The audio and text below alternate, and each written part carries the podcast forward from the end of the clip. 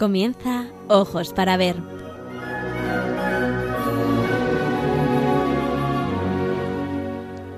Hoy dirigido por María Ángeles Sobrino.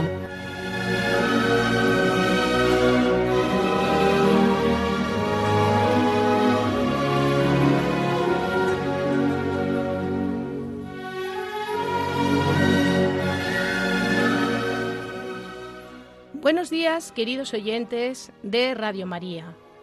Les habla María de los Ángeles Sobrino. Un martes más me dirijo a ustedes desde Madrid para descubrirles el maravilloso mundo del arte y los mensajes que él encierra.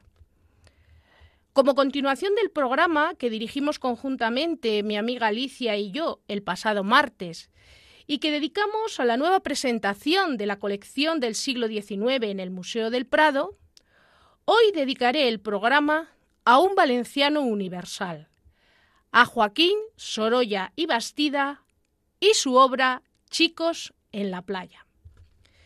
Joaquín Sorolla, junto con sus contemporáneos Vicente Blasco Ibáñez, novelista, y Mariano Benyure, escultor, forman parte de un grupo selecto de artistas que hicieron brillar a Valencia en los inicios del siglo XX. Si desean visualizar la obra mientras se desarrolla este programa, pueden hacerlo a través del tuit de Radio María en arroba María, arroba Radio María Spain. Permítanme comenzar con el homenaje que su amigo Blasco Ibáñez hizo a Joaquín Sorolla al poco de morir. Dice así, muchas veces, al vagar por la playa, encontré a un pintor joven. Solo tenía cinco años más que yo, que laboraba a pleno sol reproduciendo mágicamente sobre sus lienzos el oro de la luz, el color invisible del aire. Este pintor y yo nos habíamos conocido de niños, perdiéndonos luego de vista. Trabajamos juntos, él en sus lienzos, yo en mi novela, teniendo enfrente el mismo modelo. Así se reanudó nuestra amistad y fuimos hermanos, hasta que hace poco nos separó la muerte. Era Joaquín Sorolla.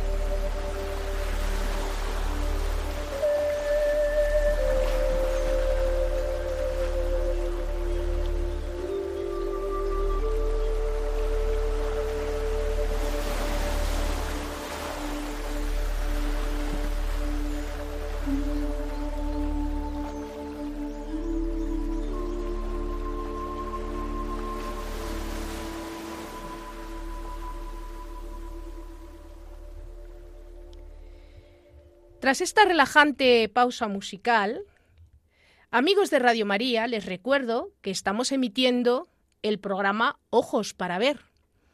En esta ocasión, dedicado a Joaquín Sorolla y su composición Chicos en la playa. La obra corresponde a la producción final del artista y pueden disfrutarla en el Museo Nacional del Prado en Madrid. Hablemos ahora de los protagonistas del cuadro, de los personajes que protagonizan este cuadro. Los protagonistas del cuadro son los niños y su relación con el mar, concretamente el mar Mediterráneo, el querido mar de Sorolla y de, y de Velasco Ibáñez, desde que eran niños. Hasta el ocaso del siglo XIX, Sorolla se había acercado al mar para reflejar a marineros y pescadores que faenaban en las orillas. A partir de su obra Triste herencia, realizada en 1899, el baño se convirtió en el tema central de sus creaciones. Este cuadro, de gran formato, supuso la culminación del naturalismo de su autor. Le valió una medalla en la Exposición Universal de París de 1900 y otra de honor en la Exposición Nacional de Madrid en 1901 sintetiza su trayectoria anterior, a la vez que contiene el germen de su etapa siguiente. Influido por los principios del determinismo, presenta con una visión conmovedora las consecuencias que en unos inocentes niños tienen las enfermedades de sus padres las secuelas de la pobreza y la degradación. Esta imagen también la pueden ver en el tuit de Radio María, que les recuerdo que es arroba Radio María Spain. Esta escena muestra el momento del baño de estos niños bajo la mirada de los religiosos que se encargan de ellos y se trata de la primera gran composición de Sorolla que se refiere al baño infantil en la playa mediterránea. Es interesante, no tenemos tiempo porque el tiempo en la radio es limitado, pero es interesante leer las manifestaciones de Sorolla cuando de repente ve a este grupo de niños con estos religiosos que se meten en el agua y que a él le conmueve. Él mismo lo manifiesta, que sintió una conmoción a ver cómo esos niños, a pesar de sus circunstancias, a pesar de su situación, disfrutaban de ese, de ese momento. Esta imagen de dolor y enfermedad es paralela a la expresión del placer que ofrece la naturaleza. En este caso, la gran novedad para estos niños que es el contacto con el agua. Una momentánea alegría de vivir más allá de las penas del destino de estos muchachos. El dinamismo y la vitalidad de la pintura de Sorolla se condensan en esta composición. hay un antes y un después en la obra de Sorolla a partir de este cuadro ya no mirará las escenas que se producen en el mar de la misma manera. Hasta ese momento, cuando él iba al Cabañal, que es su punto de referencia en Valencia, lo que buscaba era pintar a las gentes del mar. A partir de ahora, le interesan otras cosas. Le interesan otros protagonistas. A partir de 1900, los niños bañistas que disfrutan del sol y el mar en el Mediterráneo se convertirán en un tema recurrente y de éxito para Sorolla en obras desenfadadas que expresan alegría. ¿Esto es algo propio de Sorolla en exclusiva? Vamos a ver que no. Niños disfrutando en el mar los presentaban también el pintor danés Kreuer o el alemán Liebermann. Los bañistas, desnudos y empapados, aparecen, en principio, asociados a las escenas de pescadores, pero progresivamente protagonizan asuntos con entidad propia a través de los cuales Sorolla concibe una visión de la playa de carácter hedonista y poética. Es verdad que en su época este tipo de pintura recibió críticas y fue acusada de ser un tipo de pintura pagana. Pero no es menos cierto que esto, más que un demérito para Sorolla, es un elogio para alguien como Sorolla, de espíritu mediterráneo, que aspiraba a la libertad. Paganismo y clasicismo se aunan a pleno sol en las creaciones de este valenciano universal. El motivo alcanzaría una de sus cimas durante la estancia de Sorolla en Javea, en 1905. Los cuerpos de los niños nadando representan el retorno ideal a la naturaleza, una vivencia idílica en la que Sorolla canta a la belleza de la infancia y primera juventud, como edad de oro del ser humano. Todos sus modelos sugieren disfrute, regocijo, y los niños muestran sus cuerpos sin recato. Los niños me refiero al género masculino, porque las niñas, por el contrario, aparecen siempre cubiertas con túnicas largas, salvo las que son muy pequeñas. Pero cuando ya tienen una cierta edad, aparecen cubiertas. Sorolla siempre agradeció el magisterio de su amigo y en cierto modo maestro, Ignacio Pinazo, y practicó hábilmente como él el pequeño formato, el llamado repente de tradición en Valencia. Pero diríamos que transformó aquellos temas al descubrir y aplicar un tratamiento del color muy novedoso que aunque contaba con precedentes como Fortuny, del cual Alicia les habló el último día, o el mismo Pinazo, Sorolla lo llevó hasta límites desconocidos, haciendo estallar el cuadro en destellos deslumbrantes de luz y color.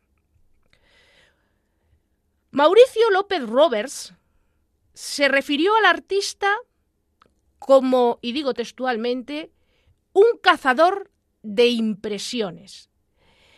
Y así, en blanco y negro, escribió en 1906 lo siguiente. Y los ojos del pintor, ojos muy abiertos, decididos, que miran francamente, Ojos de marino o de explorador, que lo ven lejos y lo ven todo, se emocionan contemplando los aspectos movibles y luminosos de las olas, las sombras fuertes, enérgicas, que negrean sobre el auro manto de la playa. Bueno, no se puede hacer una descripción más bella de lo que supone el arte de Sorolla. En sus escenas de playa o marineras, en formatos reducidos, Sorolla volvió a mostrar su tendencia a los encuadres fotográficos, buscando una mayor instantaneidad y naturalidad. Los cortes de planos y figuras hacen que el espectador participe de una manera más directa de la escena, situándolo en un espacio inmediato, en un espacio cercano.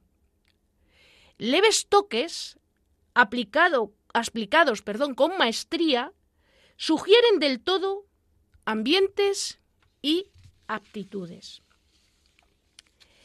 El verano de 1908, Sorolla lo pasó nuevamente en Valencia, llevando a cabo un destacado conjunto de pinturas que tuvieron como motivo a los niños o adolescentes junto al mar. Su discípulo y crítico de arte, Manaut Biglietti, definió esta serie de bañistas como una creación dionisiaca. La pareja, que aparece, por ejemplo, en otro de los cuadros de Sorolla que se titula Al agua, refleja ese ideal arcádico que se encontraba en la infancia. En resumen, en las escenas de playa de Sorolla, de cualquier formato, se impone la sugestión de un color libre y autónomo, y la manera de capturar la vibración solar que resbala sobre la espuma de las olas, la arena o los cuerpos de los niños o de los muchachos, suscitó tal conmoción que el entusiasmo en torno a su obra fue semejante al obtenido por Vicente Blasco Ibáñez en el campo literario, que como ya hemos dicho era amigo suyo, pero además compartía con él jornadas de trabajo. Como no podía ser de otra manera, Sorolla tuvo un eco inmediato entre los autores valencianos de ese momento, encandilados por la luminosidad de sus obras. De ahí que a Sorolla se le defina como el pintor de la luz. Vamos a hacer una pequeña pausa musical nuevamente para eh, interiorizar todo esto que hemos eh, comentado y transportarnos mentalmente a ese, a ese mar Mediterráneo tan evocador para todos estos pueblos que vivimos en el entorno del Mare Nostrum.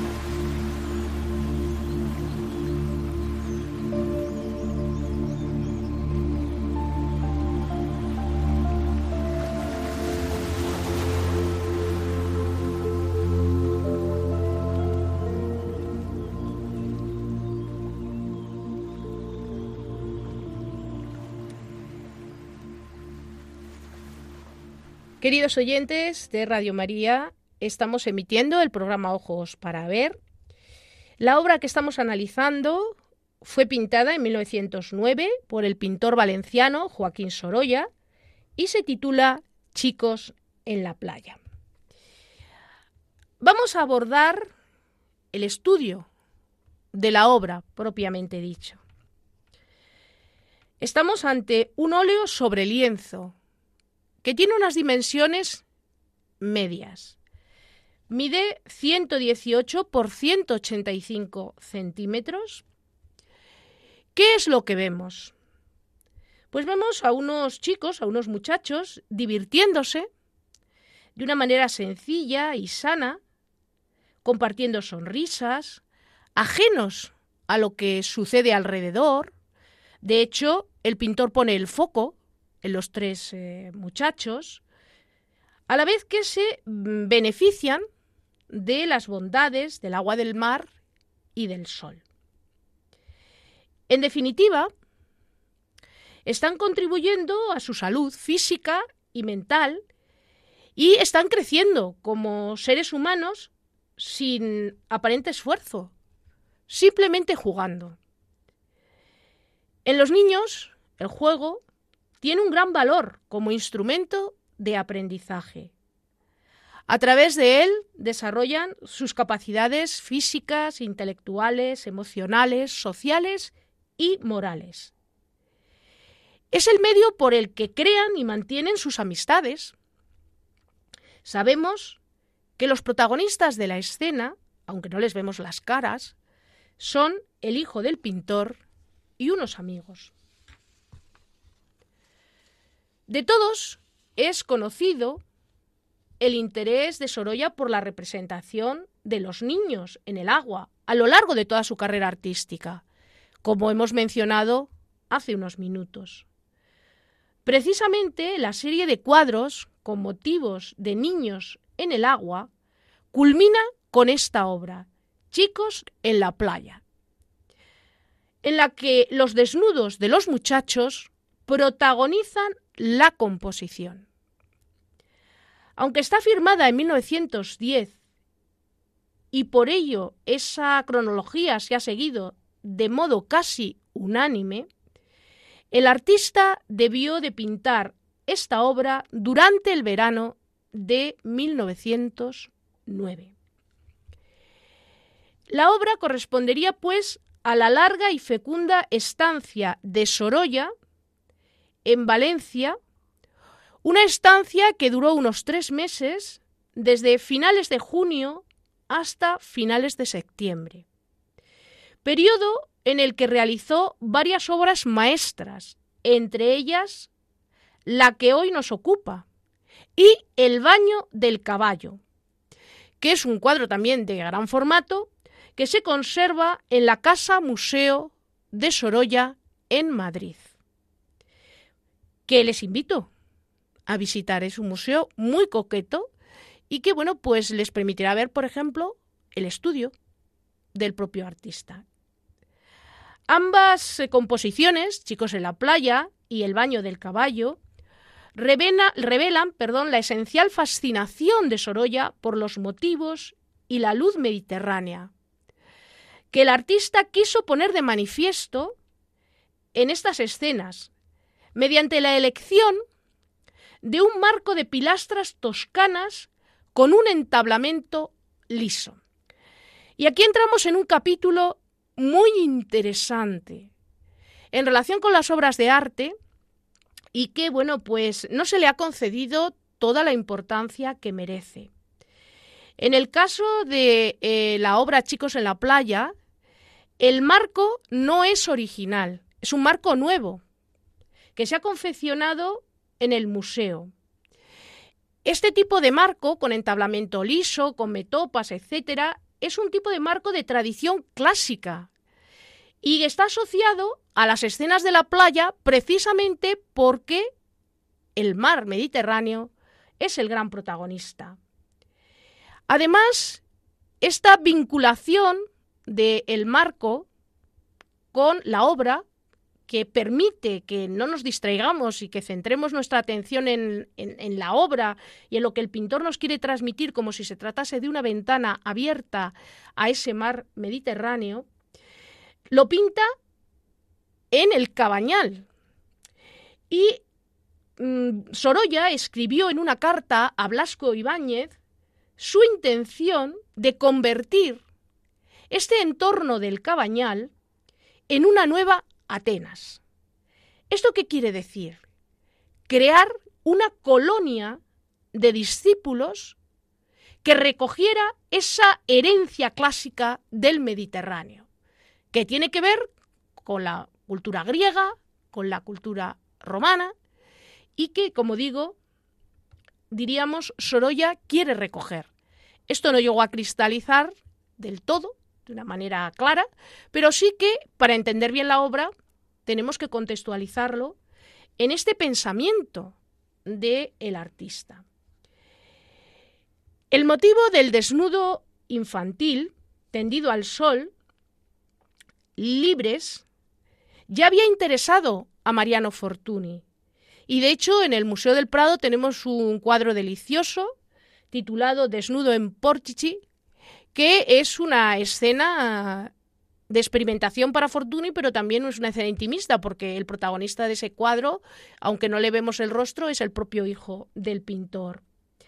Y también le interesó a Ignacio Pinazo, pero no solo a estos dos grandes maestros españoles, también al norteamericano Singer Sargent.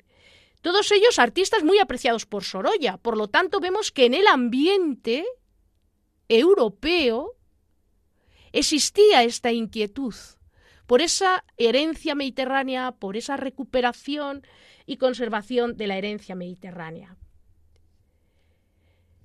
Como Fortuny, Sorolla abordó el asunto a la orilla del mar en un riguroso primer plano que evita la representación del horizonte.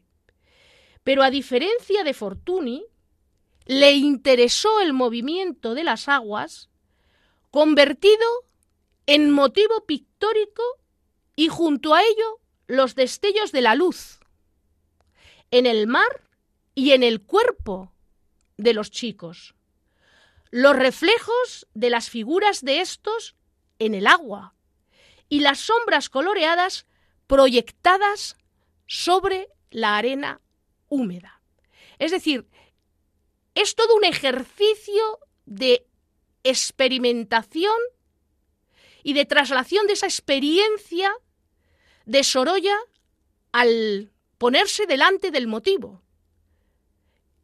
Realmente es una visión realista, porque vemos que los personajes son reales, que está pintando el mar, pero realmente estamos viendo una interpretación a través de esa impresión y de esa conmoción que la visión de la luz sobre el mar, los reflejos, los destellos, provocan sobre los objetos o los elementos y es lo que plasma Sorolla. A pesar del tamaño del lienzo, el artista pintó la obra del natural y se conservan fotografías.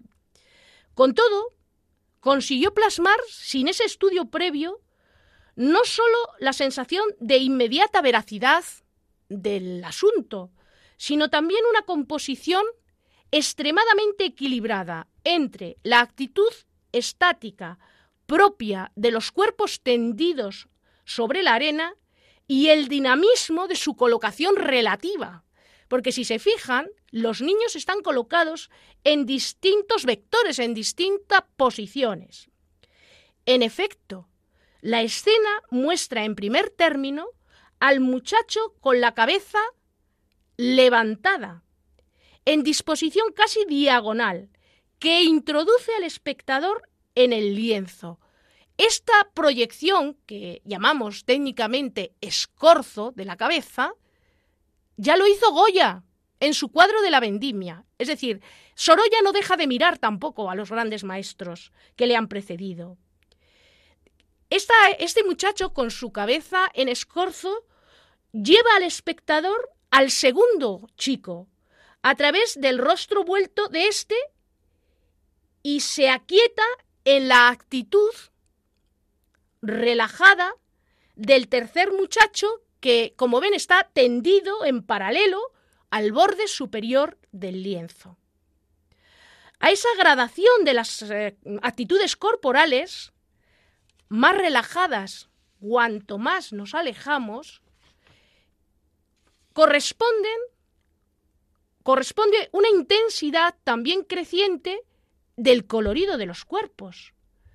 Desde ese blanco con reflejos malvas del muchacho que vemos en el primer término, fíjense esos empastes blancos, de cabello rubio y piel más clara, al tono algo más tostado del segundo, de cabello castaño, hasta el rojizo broncíneo que ofrece el muchacho que está en el fondo. Los destellos de la luz traducen la intensidad también creciente hacia el último término con la que el sol incide sobre los cuerpos, gradualmente sumergidos en el agua. Así, el primer muchacho está menos mojado. Por lo tanto, los brillos sobre la piel aparecen más empastados con ese toque blanco mate. Son más intensos y claros en el segundo muchacho, que recibe más agua de, e, en esa orilla, porque está parcialmente sumergido y muy luminosos en el personaje del fondo, que ya aparece totalmente empapado y por eso su cuerpo aparece reluciente. El artista además no solo se conforma con lo que estamos hablando de el reflejo de la luz sobre los cuerpos mojados en según la gradación, etcétera, sino que además le interesa el movimiento del agua en torno a los cuerpos y vemos cómo utiliza amplísimas pinceladas en tonos turquesas, azules, violetas y malvas que ya había utilizado en otras obras con tema de nadadores, especialmente cuando estuvo en Javia y realizó esa serie de cuadritos de niños eh, jugando en la playa, en el borde de, de la playa, y que datan de 1905.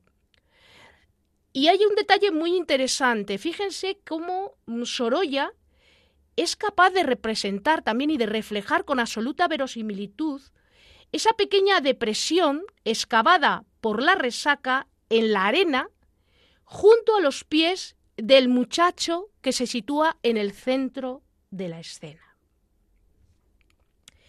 Especial interés tienen para Sorolla la captación de la doble silueta que arrojan las figuras en los dos primeros chicos. En el tercero es menos visible, que corresponden en la parte inferior al reflejo sobre las aguas e inmediatamente debajo de los cuerpos a la sombra coloreada de estos, en un tono violeta intenso directamente observado por el artista a la luz, de máxima intensidad del mediodía valenciano. Es decir, está buscando representar eh, los efectos de la luz sobre los cuerpos, sobre el agua, en el momento en que la luz del sol es más brillante sobre el mar y crea destellos. Y eso es lo que es capaz de captar Sorolla con una maestría realmente extraordinaria. Después de esta intensa descripción del cuadro y de esta emoción que realmente nos transmite esta composición, porque todos nos sentimos identificados con, estos muchachos, además todos hemos observado esto, pero la gran aportación de Sorolla es ser capaz de pintarlo, es decir, no solo de lo que observa y siente, sino pintar lo que observa y siente. Vamos a hacer una otra pequeña pausa musical y continuamos enseguida.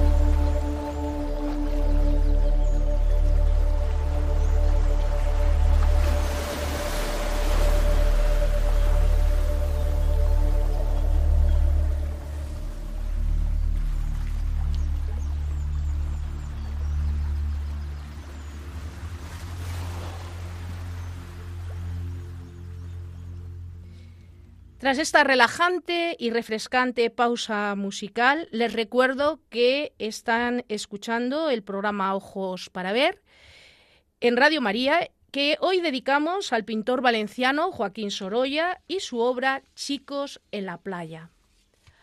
Hasta el momento hemos recordado las palabras con que Blasco Ibáñez homenajeaba públicamente a su amigo poco después de morir Hemos expuesto brevemente la relación de Sorolla y el mar, y concretamente cómo relaciona la infancia y el mar en su producción para comprender mejor la obra que hoy presentamos y hemos descrito y analizado sucintamente los valores artísticos y expresivos de la composición Chicos en la playa. A continuación, ha llegado el momento de conocer un poquito más al autor de esta obra maestra. Joaquín Sorolla y Bastida nació en Valencia en 1863 y murió en Cercedilla, en Madrid, en 1923. En sus primeros años se formó con el escultor Cayetano Caput.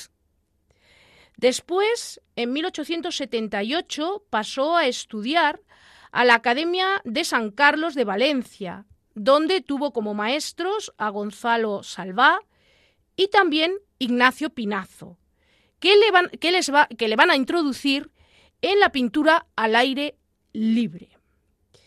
Al comienzo de los años 80 viajó a Madrid y estudió la obra de Velázquez y de Rivera en el Museo del Prado.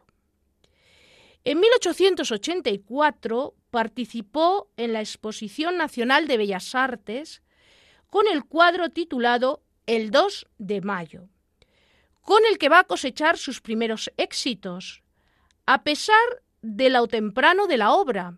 Fíjense, había nacido en 1863 y estamos hablando de 1884. Es decir, apenas con 21 años ya empieza a tener éxito Joaquín Sorolla. Poco después va a ser pensionado por la Diputación de, Valencia para viajar primero a Roma y después a París.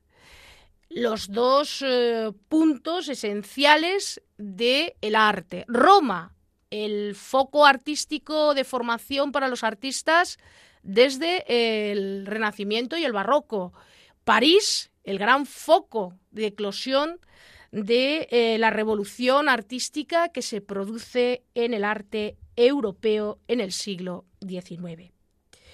En 1888 se casó en Valencia con Clotilde García del Castillo, hija del reputado fotógrafo valenciano Antonio García. Esto es interesantísimo para comprender algunos de los eh, comentarios que he hecho cuando hemos hablado de la obra que hoy hemos tratado. Hemos hablado de la utilización de los encuadres fotográficos. Él estaba familiarizado con ello. Clotilde, su esposa, también era fotógrafa. Y toda su carrera artística está documentadísima precisamente gracias a la fotografía. De modo que la fotografía juega un papel fundamental no solo en el proceso creativo del artista, sino también en el conocimiento del propio artista, de la familia, etc. En 1890 se instaló en Madrid, donde estuvo en contacto con el, el pintor José Jiménez Aranda. En 1892 su estremecedora pintura de temática social, Otra Margarita, que se conserva en un museo en, Washington, pues recibió la primera medalla de la Exposición Nacional de ese año y el premio único de la Exposición Internacional de Chicago del año 1893. Fíjense, con 30 años ya era reconocido internacionalmente. Había conseguido ir al otro lado del Atlántico. Su arte había llegado al otro lado del Atlántico.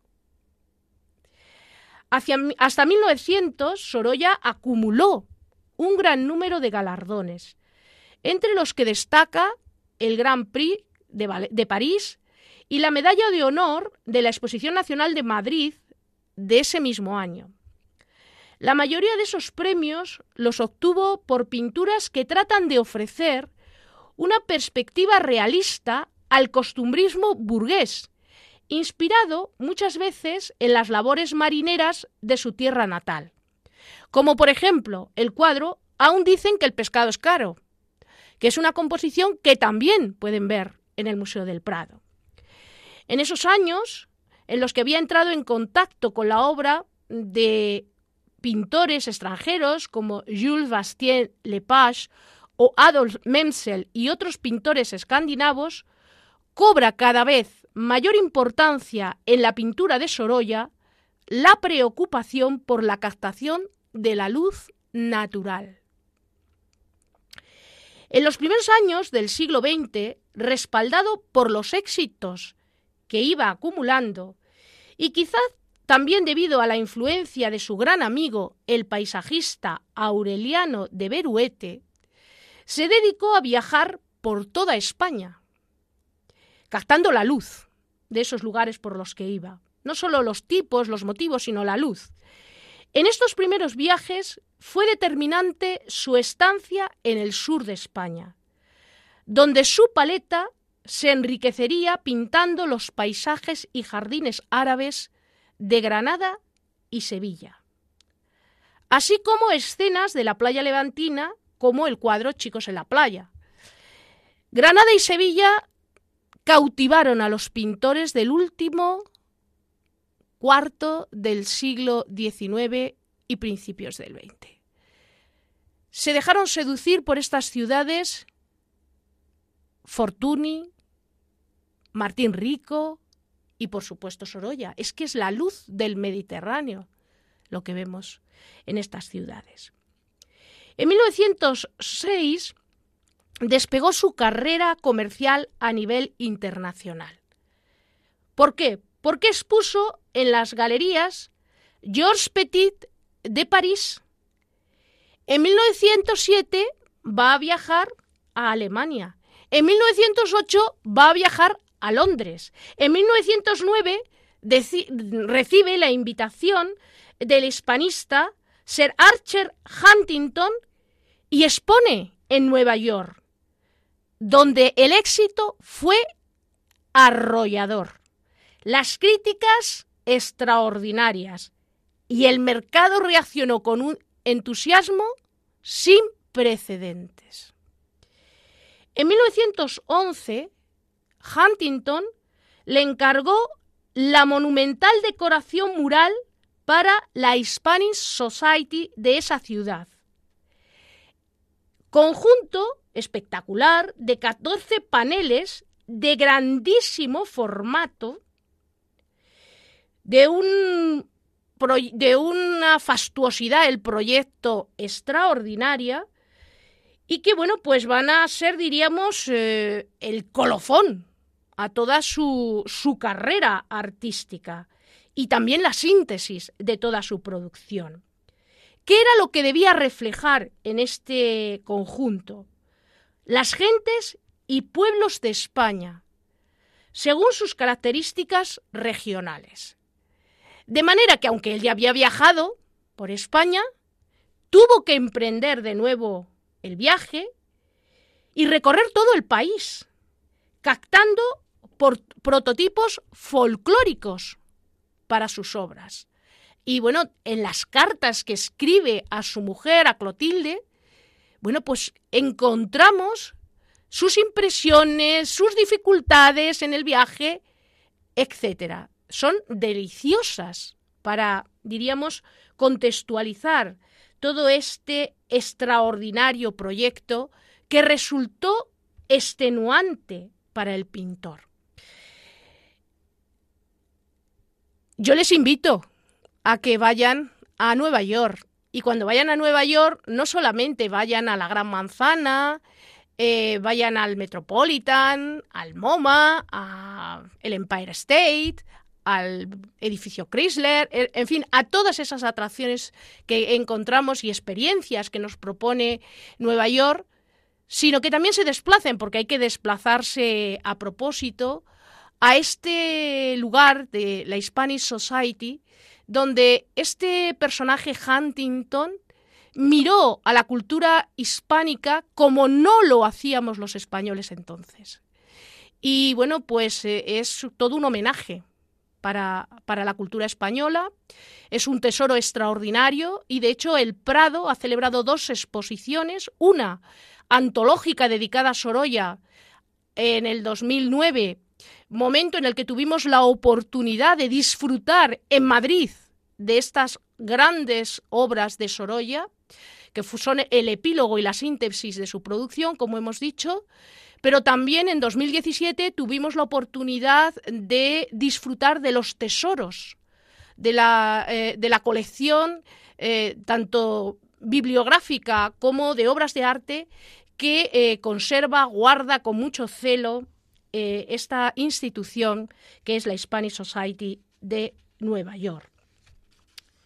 Sorolla, después de este gran proyecto, seguiría realizando algunas obras también muy interesantes, como La siesta, que se conserva en el Museo Sorolla en Madrid, así como numerosas vistas del jardín de su casa madrileña, hoy convertida en museo y que lleva su nombre y que se sitúa en la calle del General Martínez Campos, en pleno ensanche de Madrid, el ensanche del siglo XIX en Madrid, una zona elegante en los inicios del siglo XX.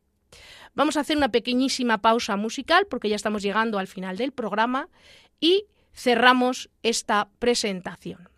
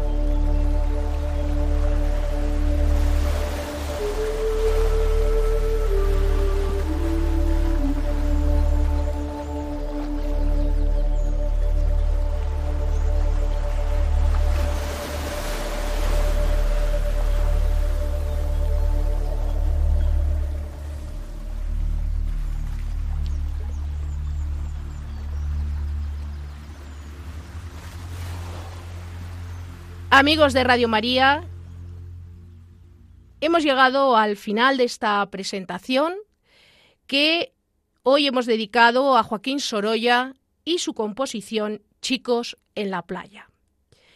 Una imagen refrescante, como también la música que nos ha acompañado. El sonido de las olas nos ha permitido relajarnos y asimilar con tranquilidad todo lo comentado. Hoy que muchos de ustedes están de vacaciones. Algunos las finalizarán y otros las comenzarán quizá mañana. A todos les deseo que sean muy felices allá donde se encuentren y que Dios les acompañe. Me despido de todos ustedes con el deseo de que el programa haya sido de su agrado e interés y dándoles las gracias por acompañarnos un martes más. Les emplazo para oírnos en un próximo programa de Ojos para Ver, a la vez que les invito a seguir en la compañía de la radio de la Virgen, nuestra Madre del Cielo. Hasta muy pronto, queridos amigos.